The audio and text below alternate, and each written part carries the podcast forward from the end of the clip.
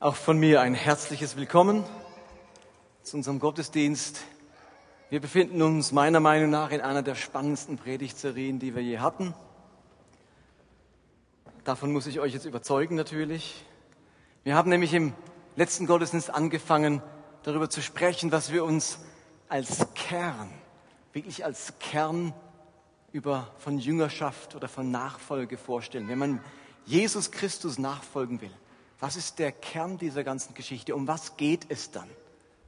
Auf was kommt es dann an? Und wenn wir herausfinden, was der Kern der Nachfolge Jesu ist, dann bestimmt das auch das Dasein unserer Kirche. Denn Kirche ist für nichts anderes da, als diesen, diese Absicht, diesen Kern von Nachfolge zu unterstützen bei jedem Einzelnen.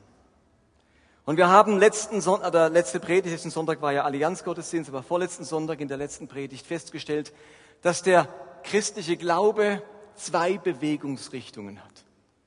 Christen bewegen sich gleichzeitig sozusagen oder immer wieder hin und her in zwei Richtungen. Und diese beiden Richtungen formuliert Jesus, wenn er zum einen sagt, kommt her zu mir, die ihr mühselig und beladen seid, ich will euch erquicken. Kommt her. Und die andere Bewegungsrichtung formuliert er, wenn er sagt, geht hin. Geht hin und macht zu Jüngern alle Völker, zu Nachfolgern alle Völker. Es geht also um diese beiden Richtungen. Zu Jesus zu kommen, ihm nahe zu sein, in seiner Gegenwart sein, ihm sein Leben oder mein Leben hinhalten und sein Wirken an mir erleben. Und das andere eben mit Jesus hingehen, mit Jesus unterwegs sein, anderen Menschen seine Gegenwart bringen, das Leben anderer Jesus hinhalten und sein Wirken bei anderen Menschen erleben und auslösen. Und wir haben das in einer Kurzformel, in einer Kurzvision so formuliert, wir glauben, dass der Auftrag eines jeden Christen und unserer Gemeinde ist, bei Gott zu Hause und zu den Menschen unterwegs zu sein. Bei Gott zu Hause, zu den Menschen unterwegs. Wir sagen es alle mal miteinander. Das muss einfach rundlaufen. Habt ihr das da? Okay, eins, zwei, drei. Bei Gott zu Hause, zu den Menschen unterwegs. Das werdet ihr immer wieder hören. Und ich wünsche mir, dass das euch das so träumt, dass ihr nachts aufwacht und, und der Partner denkt, was plappert der vor sich hin? Und ihr hört genau hin, bei Gott zu Hause, zu den Menschen unterwegs. Das verfolgt euch ganz positiv. Man kann also sagen, dass der Lebenssinn eines jeden Christen ist, dass er bei Gott zu Hause ist und zu den Menschen unterwegs ist. Und der Sinn jeder Gemeinde ist es, mitzuhelfen, dass Menschen bei Gott zu Hause sind und gleichzeitig, dass Menschen mit ihrem Glauben unterwegs sind, damit wieder andere Menschen Gott erleben können und dann auch bei ihm zu Hause sind, um sich dann wiederum auf den Weg zu machen, unterwegs zu sein und sich zu Menschen in Bewegung setzen. Und gleichzeitig stellen wir fest, und vielleicht stellt ihr das auch bei euch fest, viele Christen sind nicht in die eine und auch nicht in die andere Richtung in Bewegung, sondern sie sind bewegungslos. Sie sind in einem geistlichen Stillstand. Sie stehen still. Aus irgendeinem Grund, Vorkommnis im Leben, Enttäuschungen, Überforderungen und so weiter, ist man nicht mehr in Bewegung. Man ist irgendwo stehen geblieben. In einer gewissen Distanz zu Gott und oftmals mit großer Distanz zu den Menschen, denen man etwas bringen soll, für die man ein Segen sein soll. Und wir möchten in den nächsten Wochen klären, wie schaffen wir es, wirklich in Bewegung zu kommen. Wie schaffen wir es, dass wir wieder in Bewegung kommen, unterwegs sind? Wie geht das? Und wir starten los, indem wir uns vor allem mit diesem einen Vers, diesem kommt her zu mir alle Vers nochmal genauer anschauen und uns mit dem auseinandersetzen. Da heißt es, ich lese euch nochmal vor, Matthäus 11, Vers 28, der ganze Vers. Ich gehe davon aus, ihr habt ihn auf eurem Predigtzettel. Stimmt das? Gut. Kommt her zu mir alle, die ihr mühselig und beladen seid ich will euch erquicken. Nehmt auf euch mein Joch und lernt von mir, denn ich bin sanftmütig und von Herzen demütig. So werdet ihr Ruhe finden für eure Seelen, denn mein Joch ist sanft und meine Last ist leicht.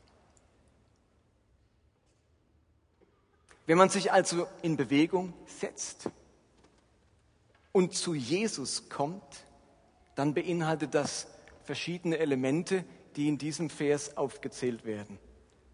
Wir werden erquickt, wir nehmen das Joch Jesu auf uns, wir lernen von ihm und wir finden Ruhe für unsere Seelen. Und genau über diese einzelnen Elemente wollen wir in den kommenden Wochen sprechen und uns überlegen, was passiert, wenn man bei Gott zu Hause ist. Wie geht's dort zu? Wie ist die Atmosphäre im Zuhause Gottes? Und wir nehmen uns heute diesen ersten Satz vor aus diesem Vers, nämlich kommt her zu mir alle, die ihr mühselig und beladen seid, ich will euch erquicken. Wen spricht Jesus in diesem Vers zunächst einmal an? An wen richtet er sich? Wen lädt er denn ein, zu ihm zu kommen? In welcher Verfassung können Menschen sein, die zu ihm kommen sollen? Der Text erwähnt zwei Stichworte. Mühselig und beladen. Schauen wir uns diese Worte ein wenig genauer an. Was heißt das mühselig und beladen? Zunächst mal das Wort mühselig. Das griechische Wort an dieser Stelle, das meint tatsächlich die Ermüdung durch eine Anstrengung, also mühselig im Sinne von sich abmühen. Es ist, es redet von der Ermattung, der Erschöpfung eines Menschen. Das griechische Wort an dieser Stelle ist eigentlich vom Wort Schlag abgeleitet. Und wenn Jesus dieses Wort hier gebraucht, dann möchte er deutlich machen, dass alle Menschen, dass er alle Menschen zu sich ruft, die einen Schlag oder Schläge abbekommen haben. Es geht um die leiblichen und seelischen Folgen eines Schlags, nämlich Müdigkeit und Zerschlagenheit. Da steckt ja das schon drin in zerschlagen. Ich fühle mich zerschlagen eben, weil ich irgendeinen Schlag abbekommen habe. Also unser Körper nach einem Schlag fühlt sich müde und zerschlagen. Es meint aber auch den Zustand unserer Seele, zum Beispiel nach einer Verletzung oder nach einem Schicksalsschlag. Eine zerschlagene, geschundene und verletzte Seele. Da geht es um eine innere Mattigkeit, bei der man sich eben ganz zerschlagen fühlt. Im Alten Testament werden mit diesem Wort Begriffe übersetzt, die große Mühsal zum Ausdruck bringen, bis hin zur Resignation und zum Lebenspessimismus. Es geht also tatsächlich nicht nur um körperliche Erschöpfung, sondern eben auch um diese innere Müdigkeit, diese innere Erschöpfung, diese Kraftlosigkeit. Ich glaube, dass dieser Begriff mühselig genau von dem redet, was wir in den vergangenen Monaten immer wieder thematisiert haben hier im Gottesdienst, nämlich das Thema Alltagsmüdigkeit und Glaubensmüdigkeit. Der Zustand, wenn mir die Kraft ausgegangen ist, wenn man nicht mehr kann und nicht mehr will, wenn der Wohlwollentank leer ist, mir selbst gegenüber, meiner Familie, meinen Nächsten gegenüber und vielleicht sogar Gott gegenüber. Und genau diese Menschen, die sich so mühselig, angeschlagen, zerschlagen fühlen, die ruft Jesus zu sich. Zu denen sagt er, kommt her. Das scheint so die Minimalanforderung zu sein. Er sagt nicht, werde gesund und komm zu mir. Reiß dich zusammen und komm zu mir. Sei topfit und komm zu mir. Sondern er sagt es mühselig und zerschlagenen. Deren Minimalanforderung ist, komm zu mir. So wie du bist. Diese Menschen möchte Jesus in Bewegung zu setzen, in Bewegung setzen, damit sie zu ihm kommen. Und ich glaube, dass das viele von uns betrifft. Das sind die einen unter uns, die durch das Maß ihrer Arbeit oder ihren Schichtdienst, die Überstunden oder die Anstrengung bei der Arbeit einfach körperlich müde sind. Und ihr, wenn das euch betrifft, dann wisst ihr gleich, von was ich rede. Ihr seid die Gruppe, wo abends um acht sagt, hey, am liebsten würde ich jetzt gerade ins Bett gehen. Und man denkt sich, hallo, ich bin doch, ich lebe doch noch, warum, der Tag ist noch nicht rum, warum will ich um acht ins Bett? Was ist mit mir los? Warum will ich nicht zu Freunden? Warum will ich nicht ins Kino? Warum habe ich keinen Bock mehr? Ich will einfach ins Bett. Weil du vielleicht durch deine Arbeitssituation so ein mühseliger bist. Und das sind andere, da ist vor allem der innere Mensch müde geworden. Die Seele ist ermattet. Sie sind geplagt von so einer Lustlosigkeit. Man hat seine Kreativität verloren und ist vor allem am Konsumieren. Kennt ihr das? Wenn so der innere, der innere Mensch müde geworden ist, dann wird man zum Konsumenten. Weil der, der eigene Antrieb, die Kreativität, die Initiative verloren geht bei einer müden Seele. Die dauernden Ansprüche durch Kleinkinder oder Menschen, die man betreut, haben vielleicht die Seele müde gemacht. Oder man ist darin verwickelt, um den eigenen Selbstwert zu sorgen, akzeptiert zu werden, sich irgendwie zu beweisen. Und diese dauernde Anstrengung um Anerkennung hat am Ende zu einer Erschöpfung der Seele geführt. Und wieder andere unter uns, die sind regelrecht zerschlagen. Ihnen ist Unrecht geschehen oder sie haben Missbrauch erlebt. Das Verhalten vielleicht von einem Freund oder eines nahestehenden Menschen hat ihnen einen schweren Schlag versetzt. Ihre Seele ist zerschlagen aufgrund eines Schicksalsschlages vielleicht, einer Krankheit, eines Todesfalls oder eines Verlustes. Mühselig, um es auch mal in einem Bild zu formulieren, ich habe es letzten Sonntag schon bei unserem Neujahrsapero gesagt, es ist so, wenn man sagen würde, die Luft ist draußen. Weißt, bei mir ist einfach die Luft draußen. Wenn ich an die Arbeit denke, ist einfach die Luft draußen. Wenn ich an meine Ehe denke, irgendwie ist die Luft draußen. Wenn ich an meinen Glauben denke, oh, ist irgendwie die Luft draußen. Dann bist du mühselig. Dann trifft das auf dich zu, wenn die Luft draußen ist. Und ich habe mich so gefreut, dass in Berlin Gott durch ein prophetisches Wort uns zugesprochen hat, dass er die Pressluftpumpe rausnimmt und will, dass unser leerer Reifen, wo die Luft draußen ist, aufpumpen will, damit er wieder leicht und weit rollen kann. Wenn ihr mühselig seid, dann sagt euch Jesus heute wieder einmal, kommt her, die ihr müde, erschöpft, zerschlagen und verletzt seid. Kommt mit eurer Hoffnungslosigkeit, mit eurem Pessimismus, mit euren trüben Aussichten. Bei mir seid ihr am richtigen Ort mit all dieser Zerschlagenheit. Und dann kommen wir zum zweiten Wort. Die zweite Gruppe von Menschen, die Jesus anspricht und einlädt, zu ihm zu kommen, das sind die Beladenen. Kommt her zu mir alle, die ihr mühselig und beladen seid. Am einfachsten könnte man sagen, hier geht es um Dinge, die uns belasten. Das Wort hat wirklich diese Bedeutung vom Griechischen, eine Last auflegen, jemand mit etwas beladen oder mit etwas belasten.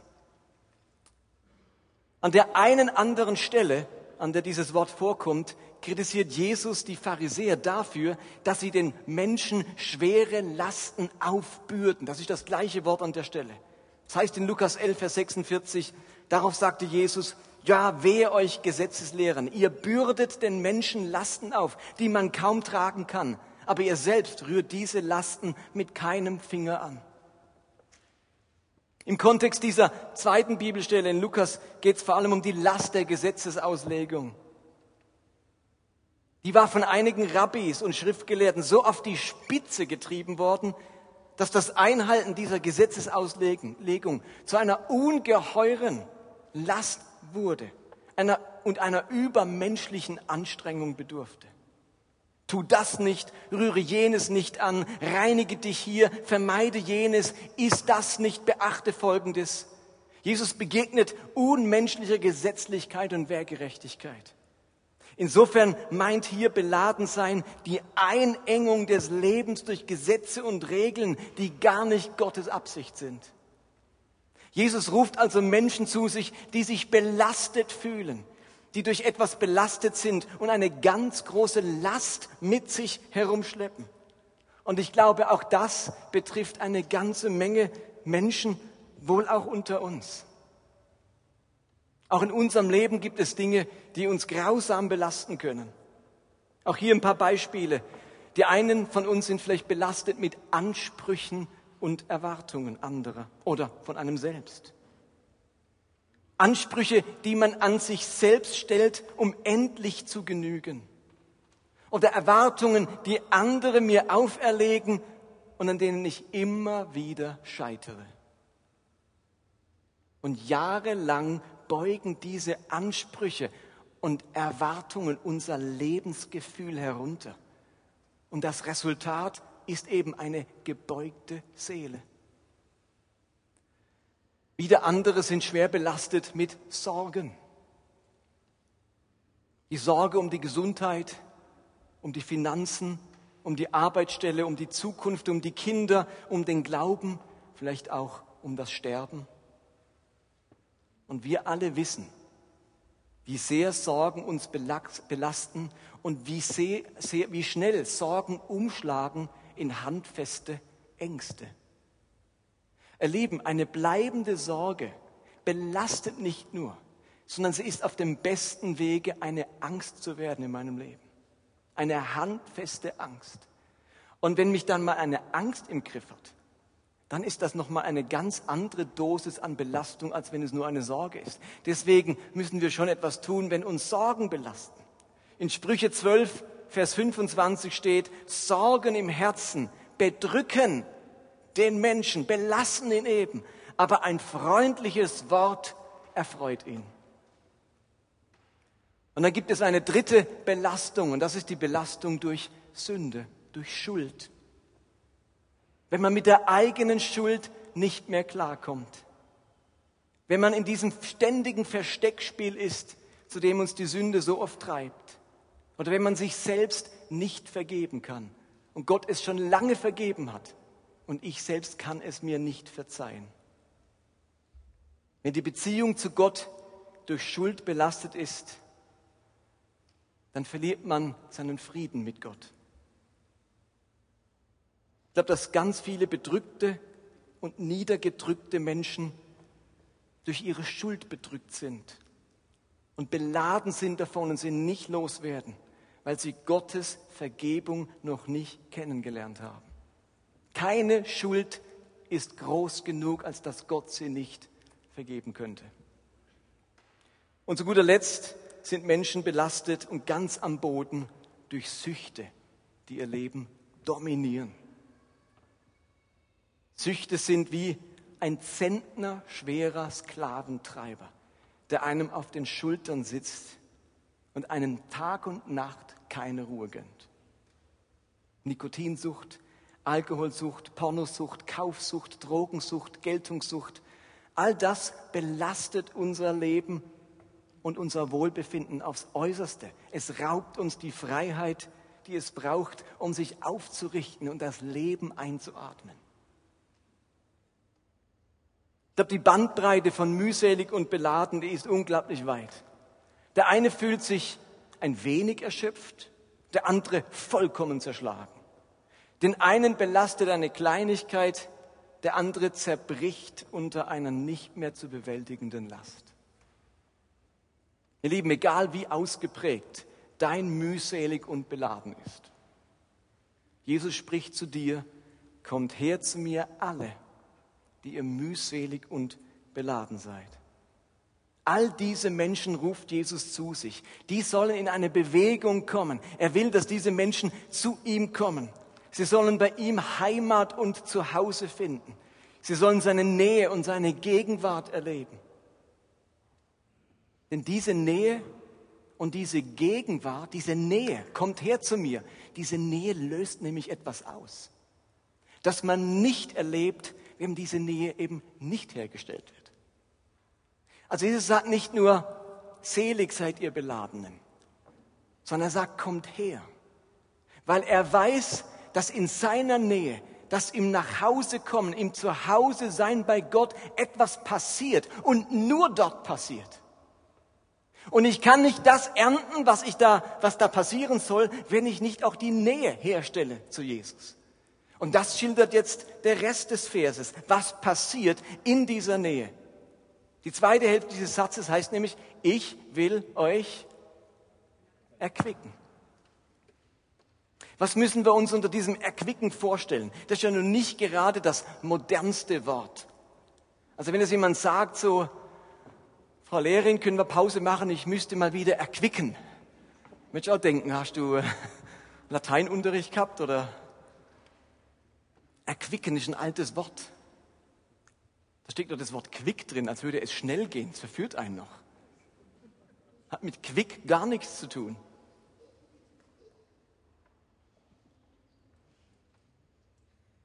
Ich habe im Zusammenhang, im Kontext der anderen beiden Wörter, mühselig und beladen, bedeutet es zunächst einmal ganz schlicht ausruhen, zur Ruhe kommen, wieder zu Kräften kommen. Insofern ist das Kommen zu Jesus, zu Hause sein bei Gott, vor allem ein Ort der Kraft und der Ruhe. Wer zu Jesus kommt, wer bei Gott zu Hause ist, ihr Lieben, den will Jesus stärken. Dem möchte Jesus wieder Kraft und Energie verleihen bei, zu, bei Gott zu Hause, das heißt, ich kann wieder auftanken, ich kann regenerieren, regenerieren, ich kann das Ganze, was mich belastet, loslassen. Meine Schuld, meine Sorgen, meine, ähm, die Erwartungen, die an mich gestellt werden, all das, ich kann es einfach mal loslassen bei ihm. Und ich glaube, das erleben wir ja auch in unserem eigenen Zuhause. Ich sag mal, in einem intakten Zuhause. Da komme ich nach einem langen und beschwerlichen Tag nach Hause und kann mich erstmal erholen. Also wenn ich donnerstags nach acht Stunden Schulunterricht heimkomme, ah, das ist so schön nach Hause zu kommen. Am Donnerstag rief mich Nina an, kurz vor der letzten Stunde, ob wir noch nach Basel wollen. Ich dachte, hey, ich gehe gern mit dir nach Basel, aber nach acht Stunden, ich möchte erstmal nach Hause kommen. Kurz die Füße hochlegen, wenn man sich so zerschlagen fühlt nach acht Stunden Grundschule. Puh. Da erlebt man zu Hause was, was man einfach nicht in der Bar in Basel erlebt oder auch nicht im Kino erlebt. Was man zu Hause erlebt. Wir essen erstmal was, um uns zu stärken. Wir legen uns ins Bett, machen ein Schläfchen oder setzen uns aufs Sofa. Wir reden uns den ganzen Müll vom Hals und lassen uns vom Ehepartner oder den Eltern verwöhnen. Das griechische Wort hier heißt zunächst einmal also ruhen, ausruhen. Aber interessanterweise wird im Alten Testament dieses Wort auch noch für etwas anderes benutzt. Nämlich nicht nur für, das, für die Idee von Ruhen, sondern es wird im Alten Testament benutzt für die Bedeutung auf etwas ruhen. Also wenn man zum Ausdruck bringen will, dass der Geist Gottes oder die Hand Gottes auf jemandem ruht. Der Geist Gottes ruht auf mir. Die Hand Gottes ist über mir. Das ist dasselbe Wort. Es geht also nicht nur um das Ruhen für sich, sondern auch das Ruhen in Gott. Gott, ist Gottes Geist ruht auf mir. Ich finde in ihm große Ruhe. Also Erquickung geschieht auch dadurch, dass ich eben neu erfüllt werde mit dem Geist Gottes. Dass ich unter Gottes Schutz, unter Gottes Hand komme, die, die er schützend über mir ausbreitet. Das heißt eben auch Erquicken. Und dann erfahre ich eben Geborgenheit, Sicherheit, Schutz dann finde ich in meinem Leben den Raum zum Auftanken, zum zur Ruhe kommen. Ich erlebe Trost, ich erlebe Hoffnung, ich erlebe Frieden. Das passiert zu Hause bei Gott, wenn seine Hand auf mir ruht und wenn ich zur Ruhe komme. Kommt her zu mir alle, die ihr mühselig und beladen seid. Ich will euch erquicken. Wenn ich also zu Jesus komme und bei ihm zu Hause bin, dann passiert eben Folgendes in meinem Leben. Ich darf alles, was mein Leben müde und mühselig macht, alles, was mich belastet und mein Leben schwer macht, alle Verletzungen, alle Schläge, alle Sorgen, alle Traurigkeit, allen Zweifel, alle Sünde, alle Enttäuschungen, alle Minderwertigkeit und so vieles mehr, was mühselig und beladen macht, zu Jesus bringen und es loslassen. Ihr Lieben, ihr wisst gar nicht, welche Kraft Loslassen hat. Warum das so ein ganz entscheidendes Element von Nachfolge ist. Jünger Jesu müssen es sich zu einer ihrer Aufgaben machen, immer wieder loszulassen. Das gehört zu unserem geistlichen Leben dazu. Loslassen, loslassen. Und das, das habt ihr alle schon hundertmal gehört. Ihr Lieben, daran liegt's ja nicht, dass wir es schon oft gehört haben. Das Problem ist, dass man es nicht macht. Dass man nicht wirklich loslässt. Man hört es zwar, ja, man muss loslassen. Aber wenn du das sagst, ist alles alter Kaffee, was der da vorne erzählt. Den Kaffee muss man endlich mal trinken, ihr Lieben. Nicht nur hören, man muss wirklich loslassen. Das ist das Entscheidende. Ich darf es mit nach Hause bringen zu meinem Gott. Heilsgeschichtlich gesagt, darf ich es ans Kreuz bringen. So würde man es ganz fromm ausdrücken. Ich darf es bei Gott abladen. Ich darf frei davon werden. Ich kann es hinter mir lassen. Petrus sagt im Petrusbrief, all eure Sorge werft auf ihn, denn er sorgt für euch. Das ist so geistliche Seelenhygiene. Die gehört zum ABC der Nachfolge. Die gehört zu unserem ersten Teil unseres Mottos bei Gott zu Hause. Der erste Teil heißt loslassen. Und dieses Versprechen, dass Jesus uns erquicken will, das ist eben kein Seelenquickie. Das ist es nicht. Es geht nicht beim, beim, bei Zuhause sein, bei Gott loslassen, erquickt werden, geht es nicht um die schnelle Schmerzlinderung einer Aspirin, nicht die zügige Entspannung durch das Glas Rotwein, nicht das schnelle Abschalten durch den Fernsehfilm, sondern Jesus führt uns immer mehr hinein in einen Zustand, wo uns eine neue Quelle der Freude erschlossen wird, wo tiefer und bleibender Friede unsere Seele erfüllt wo Verletzungen langsam aber gründlich verheilen, wo sich Kraft Schritt für Schritt aufbaut in unserem Leben und wo wir wieder aus der Ruhe heraus leben. Jüngerschaft bedeutet, in diese Bewegungsrichtung hineinzukommen und in ihr zu leben. Wir sollten uns von mühseligem und belastendem nicht blockieren lassen. Es ist einfach so ein Grundelement des geistlichen Lebens mit allem, was uns begegnet, was uns belastet und was uns ermüdet, zu Jesus zu kommen und es dort loszulassen und abzuladen. Wenn er sagt, kommt her, wenn das Teil der großen Vision von Jüngerschaft ist, dann heißt es eben, dass unser Leben in dieser Bewegung ist und in die Nähe Jesu kommt, wo das Loslassen und Erquickt werden stattfinden kann. Ihr Lieben, bloß weil ich mich irgendwann mal bekehrt habe und jetzt an Gott glaube, löst sich mein Belastungs- und Müdigkeitsproblem nicht von alleine. Diese Bewegung zu Jesus in seine Nähe, das muss fester Bestandteil meines Lebensrhythmus werden. Ist euch bewusst, man kann sich das teuerste, qualitätsmäßig am hochstehendsten, am besten konstruierte Auto der Welt kaufen. Das niemals rostet, das die beste Mechanik hat, alles vom Feinsten. Ein Rolls-Royce hoch 10. Wisst ihr, dass dieses beste, funktionstüchtigste Auto der Welt nichts nützt, wenn man nicht an die Tankstelle fährt und tankt?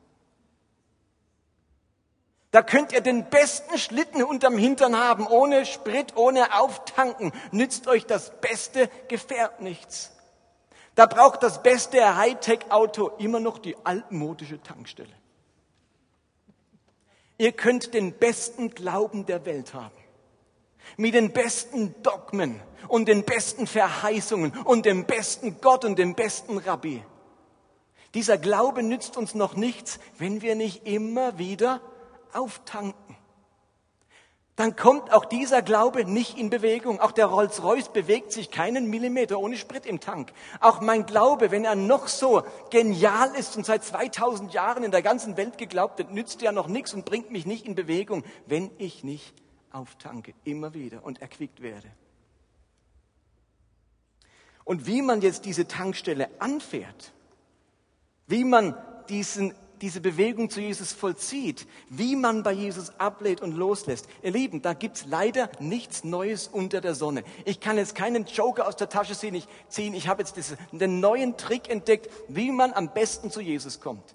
Ich habe euch geschildert, wer kommen soll, in welchem Zustand und was passiert bei Jesus. Wenn er mich jetzt fragt, wie mache ich denn jetzt? Wie, wie, wie, wie komme ich jetzt zu ihm? Da gibt es keinen neuen Trick. Außer den altbekannten und altbewährten, die unsere Väter schon machen mussten und die die ersten Christen machen mussten. Es gibt nichts Neues. Gott wird auch für die Menschen im 21. Jahrhundert nichts Neues erfinden. Wir werden es vielleicht ein bisschen anders umsetzen, aber es sind die alten Dinge. Ich sage es euch nochmal, falls ihr sie vergessen hättet. Regelmäßig meine Bibel lesen. Egal wie viel. Aber die Bibel fördert mein Zuhause-Sein bei Gott. Regelmäßig beten, meine Sorgen, meine Schuld, meine Lasten, meine Verletzungen, meine Hoffnungen, Erwartungen, Ziele in Worte fassen und bei Jesus abladen. Beichten. da, Philipp, da kriegst du gerade Schluck auf, wenn du das Wort hörst. Der prophetische Schluck auf. Beichten jemand meine Sünden bekennen und sie damit loswerden. Jakobus sagt in seinem Brief, bekennt einander die Sünden und betet füreinander. Eine alte geistliche Übung, ein wenig aus der Mode geraten, haben uns die Katholiken was voraus. Dort kann man das machen. Hier wurde der Beichtstuhl abgeschafft im 16. Jahrhundert. Fasten und mich eine Zeit lang besonders auf Jesus konzentrieren, damit mich nicht so viel ablenkt auf dem Nachhauseweg und ich nicht dort und dort und dort einkehre, sondern ich wirklich ankomme, fasten.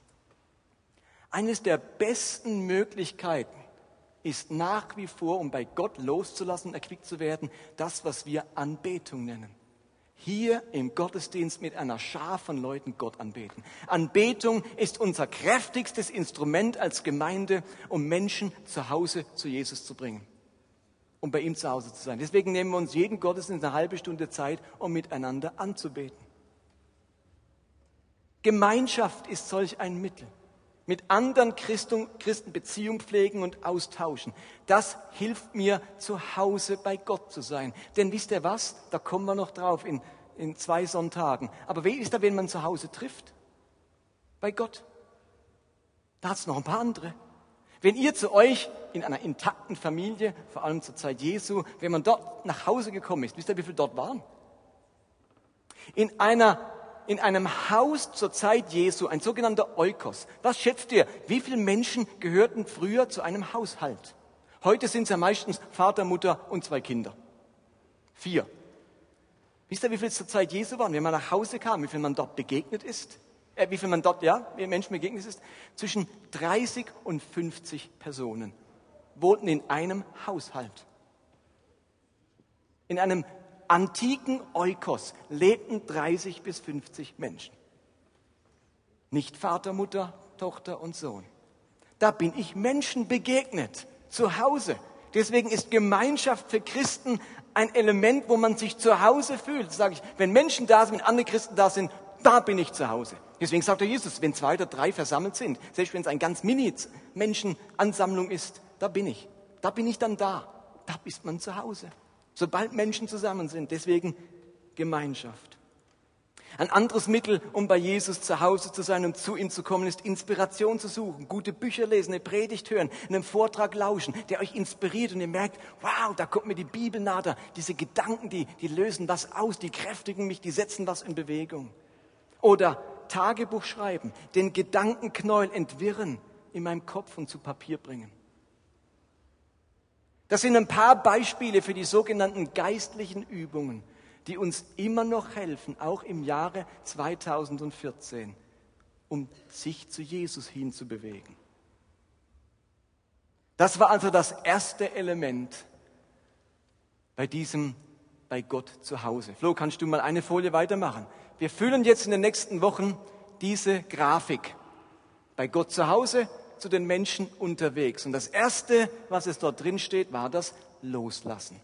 Und nächsten Sonntag kommt das zweite weiße Feld und so weiter, bis wir dieses ganze Atom, das ist so ein Bild von einem Atom, der Kern von Jüngerschaft gefüllt haben.